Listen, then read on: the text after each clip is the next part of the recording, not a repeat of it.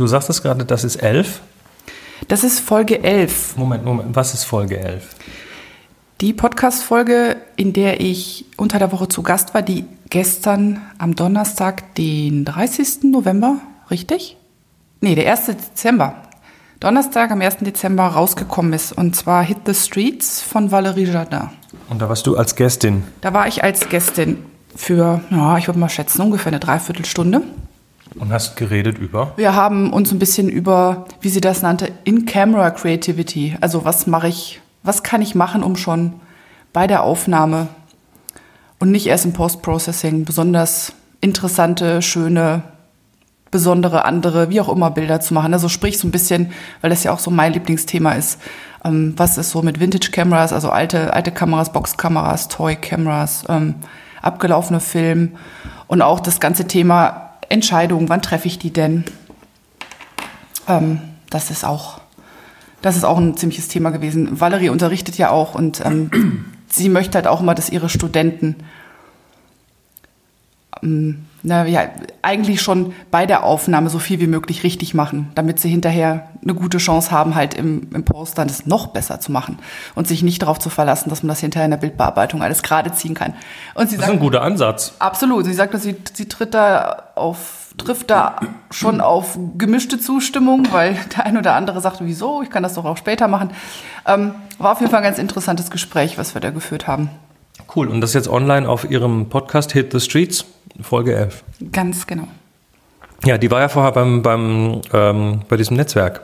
Aber ist jetzt, glaube ich, solo. Hat sich daraus gedingst und ist jetzt quasi allein mit ihrem Podcast unterwegs. Was heißt allein? Ne? Macht jetzt mit anderen, aber das ist eine coole, coole Sache. Ich war da ja auch schon. Hehe. Ja, genau. es war auch, ähm, es ist viel auch mehrfach so nach dem Motto, du warst ja gerade erst, du warst ja gerade erst auf dem Podcast und als ich versucht habe äh, zu, zu buchstabieren, wo mein ähm, Flickr-Stream ist, ähm, glaube ich, hat sie ein großes Fragezeichen im Kopf gehabt. Und habe ich gesagt, ja, es ist fast so schlimm wie Chris Marquardt buchstabieren. Okay. Ähm, ja, was haben wir denn noch so? Wir, wir müssen ja immer wieder groß, groß aufholen, weil wir schon lange nichts mehr hier ins Mikrofon gesprochen haben. Die Fotobörse war. Richtig, das ist ja so ein bisschen, das ist ja so ein bisschen unser äh, Mecker einmal im Jahr. Und ähm, wir würden das ja gerne in, in Zukunft auch noch ausbauen, auch nochmal eine andere Fotobörse besuchen. Aber das ist jetzt momentan die, die wir gut kennen und wo wir sind. Die auch, die auch für uns so ein bisschen, ähm, na, ich, ich sag mal, so, so ein bisschen einen, ähm, die, die hat so ein bisschen mitgeholfen, auch loszutreten, was bei uns analog abgegangen ist. Also das, das in, in den Zeiten, wo wir anfingen, wieder, wieder analog zu werden, sind wir ja auch dann gleich auf der Fotobörse gelandet. So gesehen hat sie natürlich auch ähm, nostalgische, äh, einen gewissen nostalgischen Wert, sagen wir es so. Genau. Nee, war aber auch wieder richtig, war wieder richtig schön. Ähm, wir haben viele Leute getroffen, das ist immer ganz klasse. Also wir haben Mittagessen dann zusammengesessen mit, mit Hörertreffen. Hörern, kleines Hörertreffen gemacht, geschnackt bei alkoholfreiem Bier und Erbsensuppe.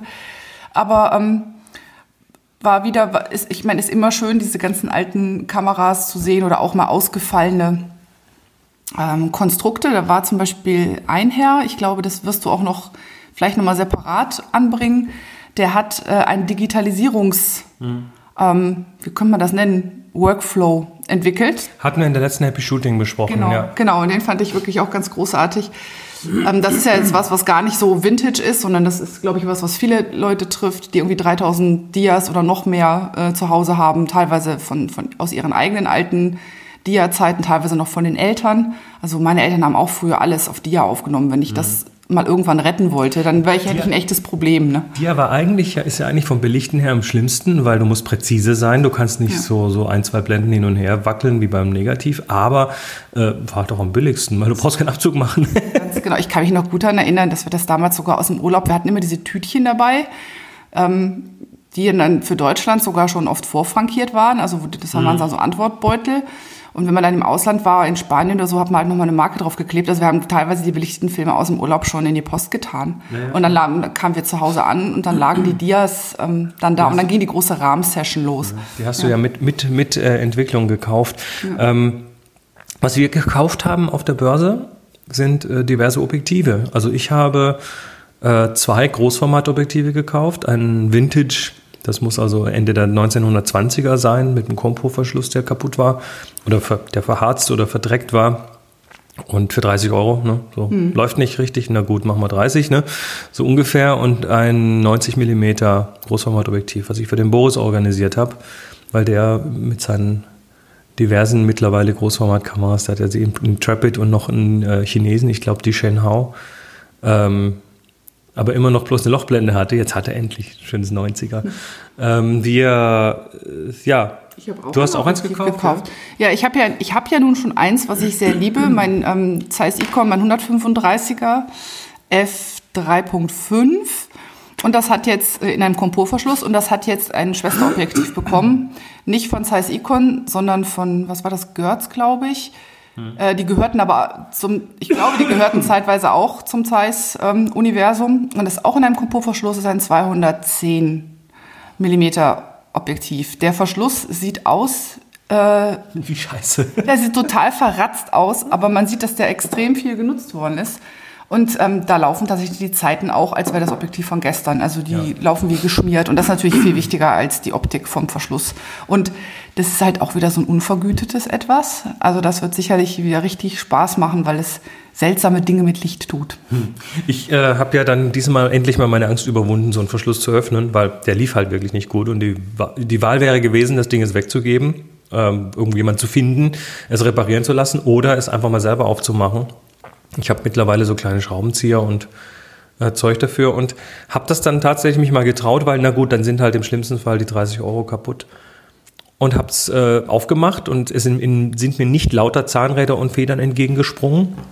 Und äh, ich habe dann tatsächlich die Stelle in dem Verschluss ausgemacht, wo äh, ein bisschen Dreck in den Zahnrädern hängt und äh, da hat sich äh, mit ein bisschen Öl und ein bisschen Abtupfen des Drecks und so äh, habe ich das tatsächlich wieder hinbekommen. Ich bin total stolz auf mich. Spinnradöl übrigens. Spinnradöl eignet sich super für Objektive. Nee, für, für Verschlüsse. Für Verschlüsse. Ähm, ja, was ist noch so alles hier in der Villa passiert? Wir haben Holz bekommen. Oh, wir haben. Drei Schüttmeter Holz. Wir haben einen Haufen Holz bekommen. Also alle, alle Witze, ähm, dass wir Holz vor der Hütten hätten, ja, die stimmen jetzt. Denn vor der Gartenhütte? Vor der Gartenhütte. Chris hat in einer ähm, dramatischen Freitagsaktion vor, ich glaube, zwei Wochen diese drei Schüttmeter Holz ähm, also, vor unserer Gartenhütte gestapelt, für die wir vorher ein ähm, wirklich geniales Holzgerüst gebaut hatten. Die äh, drei Schüttmeter sind äh, so ungefähr eine Tonne Holz und ich hatte mir das nicht so, also wir, wir haben keine Erfahrung, ne? Wir haben halt gesagt, na gut, also ich habe mal nachgegoogelt, wie viel ist das ungefähr und naja, das müsste ungefähr dahin passen und äh, dann äh, beim Holzhändler, da gibt es so einen, so einen Kaminholzhändler, der das also schön durchtrocknet in seinen Hallen, bevor es dann ausliefert. Und dann habe ich da bestellt und dann kam der und es war halt schon so, das drohte schon der Regen am Himmel und das willst du ja nicht nass werden lassen, das Holz, was, was, was jetzt ein Jahr oder länger getrocknet ist. Und ich war dann echt so im Stress und es kam halt mitten am Tag und dann stand ich da und musste irgendwie eine, eine Tonne Holz von, von A nach B schaffen, beziehungsweise zweimal anfassen, weil ich, es ging halt tatsächlich erstmal von A nach B nach C ungefähr und dann habe ich Schubkarre. mit der Schubkarre habe ich festgestellt, es ist nicht genug Platz vor der Hütte. Und dann musste ich noch einen Alternativplatz finden und den Rest, also das war tatsächlich eine schöne Aktion. Dafür werden wir es jetzt im, also wir heizen ja hier mit, mit Gas, ne? das ist ja hier eine Zentralheizung in der, in der Villa. Aber so ein bisschen im Wohnzimmer mit, mit Geflacker und Zeug, das ist schon, das ist schon halt auch sehr, sehr, sehr, sehr gemütlich ab und zu mal so den.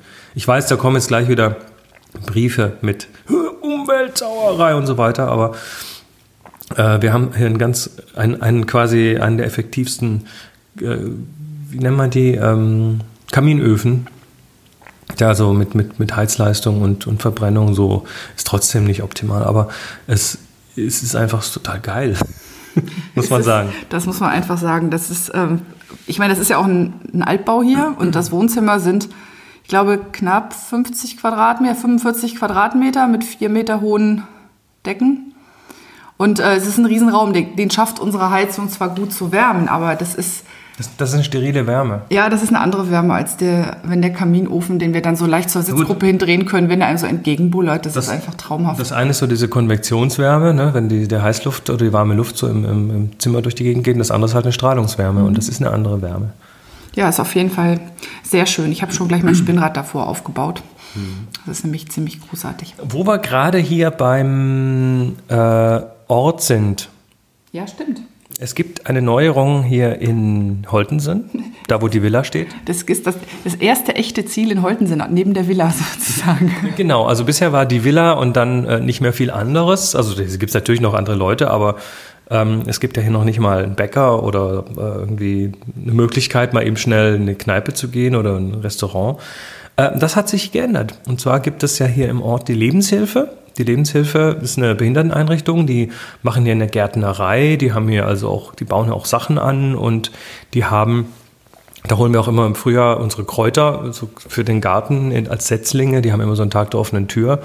Und die haben jetzt mit langer, äh, in langer äh, ja, Arbeit, das ging jetzt über ein Jahr, haben die äh, das, das alte Torhaus was, was vor dem Hof steht, renoviert, also sprich abgerissen bis auf die Frontwand.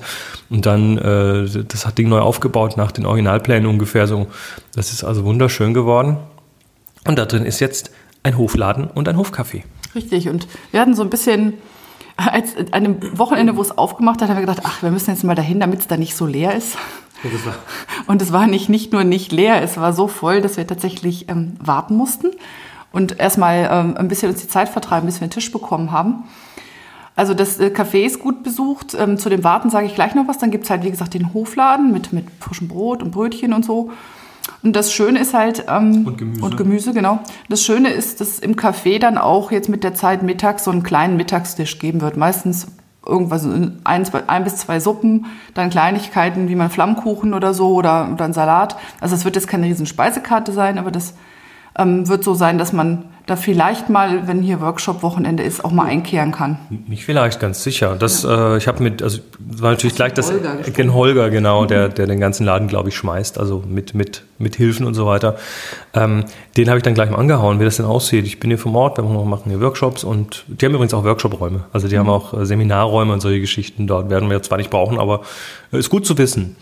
Und äh, habe den gleich mal angehauen, gefragt, wie sieht das aus, mit Gruppe hier essen kommen. So, klar, also samstags sind die auf jeden Fall da und haben offen. Und wenn wir das vorher anmelden, äh, können wir hier sicher mal hier mit 10, 12 Leuten äh, vorbeikommen und uns über den Mittag irgendwie bringen. Das ist schon gut. Und nicht nur irgendwie, sondern es ist tatsächlich geil da. Also ja. ist, schön, ist schön geworden sieht gut aus, äh, das Essen war klasse. Und im Obergeschoss die Ausstellung war auch sehr schön. Eine Fotoausstellung. Genau, da war nämlich tatsächlich, das war das, wo wir uns dann die Zeit vertrieben haben, bis wir dann ähm, unser Plätzchen für Kaffee und Kuchen bekommen haben. Im, im Obergeschoss ist eine Ausstellung, ähm, die hat ein Fotograf hier aus der Gegend gemacht, der Name ist mir entfallen, ähm, und hat hat Bewohner der Lebenshilfe hier fotografiert und hat die Geschichten dazu. Also was haben eigentlich damals die Eltern gedacht, als sie damit konfrontiert wurden, ähm, dass ihr Kind eine Behinderung hat.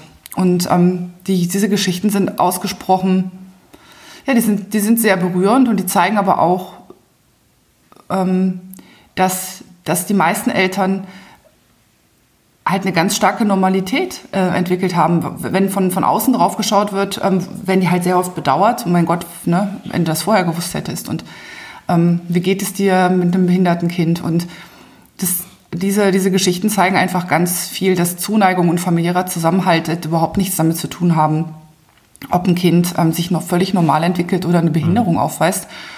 Und die Fotos sind großartig, also sie sind ganz toll gemacht, die sind auch wunderschön präsentiert. Also die Fotos Nicht nur großartig, sondern auch groß. groß. Also jedes Foto hat, glaube ich, ungefähr einmal, ein, einmal zwei Meter oder so. Also es ist schon wirklich auch vollformatig, hängt an frei von, von Schnüren an der, ähm, mit Schnüren von der Decke. Äh, schön ausgeleuchtet. Also die Ausstellung ist sowohl inhaltlich als auch von der Präsentation her ähm, echt draufschauen wert. Das, ähm, und das passt halt einfach toll in den Zusammenhang. Soweit ich weiß, ist das Hofcafé, ich glaube, ein Teil der Erlöse werden auch abgeführt, glaube ich, an diese Lebenshilfe oder eine Organisation in dem Umfeld. Also wie die genau zusammenhängen, weiß ich nicht. Aber es ist auf jeden Fall schön, dass es da ist und wir werden das mit Sicherheit in Zukunft auch für die Workshops nutzen. Und ja, das, also Weltstadt Holtensen, ne? hier ist quasi richtig was geboten ja, jetzt. Ist, ist richtig auch was los. Also ähm, du hast ja schon mit, dem, mit Holger gesprochen. Also morgens kommt, kommt das ganze Dorf Brötchen holen und irgendwie sollte, obwohl es ja gefühlt weit ab vom Schuss ist, ähm, läuft es wohl gut an. Also es hat offensichtlich schon ähm, so eine kleine Gemeinde an Liebhabern angezogen, das Café. Und das freut mich, weil es einfach, äh, es ist ein Schmuckstück von außen Und es ist einfach unheimlich gemütlich auch da drin. Das finde ich toll. Ja, ähm, wo wir gerade bei Workshops sind, es kommen immer wieder Anfragen, ob wir nächstes Jahr wieder einen Großformat-Workshop machen. Ich glaube, langsam haben die Leute so ihre Intrepid bekommen und äh, was, was ich auch gesehen habe ähm, auf der Fotobörse ist, dass in den letzten Jahren immer mehr Großformatangebot da war. Es war ja lange nicht viel und äh, in den letzten Jahren ist eigentlich normal, dass du ganz viele Objektive und auch Kameras wiederfindest dort. Dies, dieses Jahr gab es sehr viel Großformat-Optiken. Also das ist mir wirklich Ja. aufgefallen, viel, viel mehr als sonst. Genau. Ja. Und ich glaube, das kommt auch langsam wieder bei den Leuten an. Und äh, ja, wir werden nächstes Jahr natürlich mindestens einen Großformat-Workshop machen, überhaupt Analog-Workshops, ähm, die auch offen sind für jeden. Und also auch ohne Kamera, weil wir haben ja mittlerweile im Haus hier fünf großformatige Kameras. Und damit äh, können wir auch Teilnehmer gut versorgen. Mit übrigens auch entsprechend vielen Optiken. Ähm, jetzt wieder zwei mehr. Und wir ähm, werden das noch, also das werdet ihr in den, in den einschlägigen äh, Ecken noch sehen. Also zum Beispiel auf ähm, absolutanalog.de werden die ausgeschrieben werden. Und äh, haltet da einfach mal die Augen auf oder tragt euch mal in die entsprechenden Newsletter ein, dass ihr Bescheid bekommt. Wir haben auf der Fotobörse auch gemerkt, dass so ein Großformat-Workshop durchaus Nachwirkung haben kann. Einer der Teilnehmer Oh, vom der letzten, Ingo. der Ingo, kam schon gleich mit seiner blitzneuen äh, Chamonix an. Die er sich bei Jobo gekauft hat, Genau. ne? die, weil Jobo jetzt den Chamonix-Vertrieb übernommen Richtig, hat. das war vor ein paar Wochen, ging das durch Twitter. Ich habe das dann geretweetet. Oder nee, das war auf, wo habe ich es gelesen? Ich glaube, auf der Fotoskala habe ich es gelesen und habe es dann getwittert. So war's. Da habe ich gedacht, nee, das gibt's ja nicht. Und das ist tatsächlich, ähm, ich habe ja vermutet, dass Jobo jetzt wirklich einen riesen Aufschlag drauf macht. Aber letztlich, Preise sind okay. die Preise sind völlig okay. Man kann sich halt dann ähm, zusätzlich dickes Porto und, und Zoll sparen und man kommt am Ende, ja, es ist etwas teurer als bei Chamonix direkt, aber das ist nicht mal ein Hunderter, glaube ich, so wie ich geschätzt habe. Das ist wirklich klasse und ähm, dadurch braucht man jetzt nicht mal über den ähm, ominösen Hugo in San Francisco zu gehen, wenn man seine Chamonix bestellen möchte. Man kann jetzt ganz or- ordentlich mit Mehrwertsteuer und allem bestellen. Genau, st- ein Stück weit geht fast das äh, Abenteuer verloren dabei. Aber auf jeden Fall ähm, hatte der Ingo äh, die, dann, die dann dabei und ähm, hat sich dann gleich erstmal ein schickes Objektiv geschossen auf der Fotobörse dafür. Also Obacht, diese Workshops, die lösen was aus. Ne? Ja, genau. Also bitte nicht kommen. Ähm, oh, wo wir bei Workshops sind. Ich habe ja gestern an einem Workshop gefeilt, an einer Fototour äh, für 2018. Ja, ich bin jetzt in 2016 schon für in zwei Jahren am, am Tourenplan. Und ähm, da habe ich mit dem Trevor in, in Nordwestirland äh, mich mal zusammengesetzt, weil wir wollen das eigentlich wieder machen. Wir haben jetzt schon zweimal diese Donegal-Geschichte gemacht und haben gesagt, jetzt müssen wir diesmal das ganze Ding noch so ein bisschen, bisschen aufbohren und äh, haben jetzt dann, also ich, ich bin ja völlig hin und weg davon. Vielleicht komme ich ja auch mal wieder mit. Ne? Ja, du willst ja, das, ne? Ich, will, äh, ich muss das ja immer in meine Urlaubsplanung irgendwie einphasen. Das ist ja nicht so einfach bei so vielen tollen Touren, die da Jetzt pass auf, pass auf, Dies, diesmal Aber den muss ich, glaube ich, den muss ich mir reinschieben. Ja. Die, die, diesmal ist tatsächlich, äh, haben wir noch so, so, so eine Kirsche oben auf, den, auf die Sahne drauf gemacht. Und zwar ähm, Irlands Nordwesten, ja, da werden wir tatsächlich, also wir haben eine zweiteilige Tour, fünf Tage Irlands Nordwesten ähm, mit, mit ein paar neuen Locations, die wir vorher noch nicht gemacht haben. Aber natürlich auch so diese, diese na, ich sag mal so diese Sea Arches, diese ausgehöhlten Bögen, Steinbögen, Riesendinger, wo die, wo die Brandung durchgeht, äh, wo, wo du nicht hinkommst, wenn du nicht den Bauern kennst, über dessen Feld du gehen darfst, äh, dem, dem du vorher noch mit dem Handschlag irgendwie Danke sagst. Solche Sachen gehören natürlich dazu. Und dann gibt es die, eine Extension, also zwei Tage hinten dran noch, wer das möchte, äh, unter dem, ich sag mal so, unter dem Obertitel Game of Thrones. Ja, also das, da habe ich laut lachen müssen, als du mir das über Twitter geschickt hast. Ja, aber dachte, Chris denkt sich wieder Sachen aus. Aber ist ja richtig. Nee, Also es ist- cool. In, es ist ja ein, äh, ein ganz großer oder, ein- oder ein sehr malerischer Schauplatz von Game of Thrones. Der ist ja dort gedreht worden. Genau, wir haben, wir haben dann tatsächlich, also wir, wir machen uns dann auf den Weg Richtung Nordirland, also vom Nordwesten ein bisschen äh, in die östliche Richtung rüber nach Nordirland. Ähm, und zwar dort zum Giants Causeway. Das ist äh, diese, das ist also unfassbar, diese, diese Basaltsäulen, die, die so diese, diese, ich glaube, es sind so für sechs, sechseckige Basaltsäulen, die da. Bin mir nicht sicher, auf jeden Fall es ist es unglaublich und davon irgendwie 40.000 Stück und die Landschaft ist geil und äh, in der Gegend wurden eben auch äh, Dreharbeiten für Game of Thrones gemacht. Unter anderem äh, werden wir da zwei Locations besuchen und auch fotografieren. Und das eine ist der Bali irgendwas Hafen. Ich muss, ich kann jetzt gar nicht genau sagen, was da gedreht wurde, aber ich habe diese Szenen gesehen. Ähm, und da, da werden wir hingehen, in dieses Dorf, was da auch tatsächlich ist. Die gesamte Landschaft ist ja auch in Game of Thrones ganz gut vertreten dort. Äh, und dann, ähm, ja, The Dark Hedges.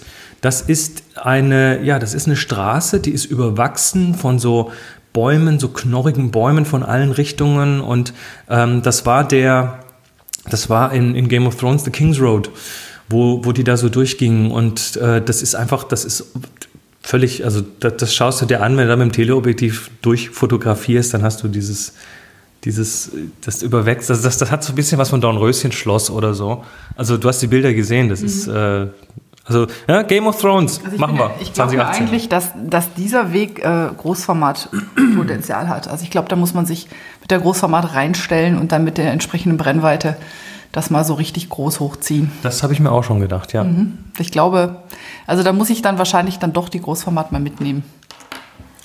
Ja, also äh, einfach mal gucken in den einschlägigen Ecken und äh, das ist jetzt gerade in der Planung, ist noch nicht auf der Website, muss noch ein bisschen noch ein bisschen, müssen noch ein bisschen Details äh, schmieden, aber es sieht schon richtig gut aus. Also wir werden das ziemlich sicher tun. Das wird übrigens auch im Gegensatz zu den bisherigen Irland-Touren, wo es immer so, äh, jeder musste sich seine Über Übernachtung selber organisieren und Zeug. Wir machen diesmal tatsächlich, haben uns überlegt, eine, ein rundum sorglos Paket, also all inclusive. Äh, wir kümmern uns um die Hotels, wir kümmern uns um die gesamte Verpflegung, äh, wir kümmern uns sogar um den Transfer vom Flughafen. Flughafen Donegal, der ist knappe Stunde Flug von Dublin entfernt. Also da muss man hinkommen und dann ist nochmal eine Dreiviertelstunde Fahrt. Äh, die organisieren wir auch. Also es ist tatsächlich jetzt so äh, hinkommen und dann zurücklehnen. Das ist so ein bisschen, äh, ja, das, das ist so ein bisschen das, was, was an den anderen Touren den Leuten auch immer ganz gut gefällt, dass sie sich da quasi um gar nichts kümmern müssen. Nee, bei den Irland-Touren ist Zurücklehnen immer relativ, weil die Tage die sind vollgepackt mit fotografischen Aktivitäten. Also das beginnt morgens nach dem Frühstück und es hört oft erst mit der Sonnenuntergangsfotografie auf. Also zurücklehnen nur im, wie soll man das sagen, übertragenen Sinne. Die Kamera lehnt sich nicht zurück und Übrigens, der Mensch hinter der Kamera auch nicht. Übrigens, merkt ihr, was für Irland-Fans wir sind? ja, Irland ist, ist also ich, ich träume immer noch davon, mich da einfach mal zwei Monate hin abzusetzen irgend, zu irgendeinem Zeitpunkt und mal gar nichts, also nur, nur Irland zu genießen und ja, sonst und dann, gar nichts. Und dann zuppelst du immer so an mir und sagst du, du Chris, können wir dieses Cottage hier kaufen? Mhm, ganz genau. Also die Cottages, also, also die Cottages und die dazugehörigen Schafe. Ja, genau, super, klasse, super Idee. Ähm, ja, ich glaube, also wir haben jetzt, nee, wir müssen noch den letzten Punkt müssen wir auch noch. Es geht schon länger hier, aber ähm, wir werden am Jahresende. Juhu, wir haben Karten bekommen. Wir gehen tatsächlich auf den 33C3, auf den 33. Chaos, Communi Chaos Communication Congress in, nach Hamburg ins CCH. Juhu. Juhu, und wir bringen noch jemanden mit, nämlich den Peter, den Bruder vom Chris. Genau, der äh, hat das nämlich noch nie gemacht. Und für uns ist das ja jetzt das, äh, das zweite Mal. Und äh, das letzte Mal im CCH, also so wie es aussieht, ist das das Kongresscenter äh, in Hamburg wird renoviert. Es kann, ist es leider keine Abbruchparty, das wäre richtig lustig, aber die haben vor, das noch weiter zu benutzen hinterher. Also. Aber äh, ob, das, ob, ob der Chaos Communication Kongress dann nochmal stattfindet, ist eben völlig in, den, in der Luft. Was da nächstes Jahr passiert, äh, weiß ich nicht, keine Ahnung. Aber das ist ja dieses Mal tatsächlich über eine Verlosung gegangen mit den, nicht, nicht, nicht der Verlosung, eine über Kontingent gesteuerte Online-Bestellungen, die, wo die Server drunter zusammengebrochen sind und also die, es wollen deutlich mehr Leute hin als können. Und deshalb sind wir sehr glücklich, dass wir es geschafft haben, Karten zu organisieren ähm, und dass Peter auch mitkommen kann. Ich freue mich da tierisch drauf. Und ja, also wenn von euch jemand dort sein sollte, äh, wir werden wahrscheinlich wieder so ein kleines Hörermittagessen organisieren, dass wir uns mal, äh, dass wir mal sagen, da und da sind wir und dann können wir uns mal, mal zusammensetzen. Wer da dazukommen möchte, meldet sich dann einfach. Äh, ihr werdet es über unsere, ich vermute mal die Twitter-Streams äh, am einfachsten ja. rausfinden können. Also aus der Faser- und Nähnerd-Community haben sich schon welche gemeldet. Da könnte es gut sein. Da ist auch noch eine Podcasterin dabei, möglicherweise. Ich nenne mal jetzt den Namen nicht, no pressure. Ähm, und da könnte es tatsächlich sein, dass äh, dass man da ein paar Leute zusammenkriegt, um mal die Köpfe zusammenzustecken. Genau, also einfach äh, auf Twitter at Nalins und at Chris Marquardt verfolgen. Und äh, wir werden auch vor Ort unsere Devices dabei haben, hier mit VPN und allen Sicherheitsvorkehrungen. ist wahrscheinlich besser so, ähm, dass wir da vor von vor Ort auch noch ein bisschen äh, uns, uns bemerkbar machen können. So, jetzt äh, sind wir bei 25 Minuten und äh, so lange haben wir, glaube ich, noch keine Sendung geschafft. Ja, wird auch jetzt langsam Zeit, dass wir aufhören. Genau, also macht's gut. Bis zum nächsten Mal. Ciao, ciao.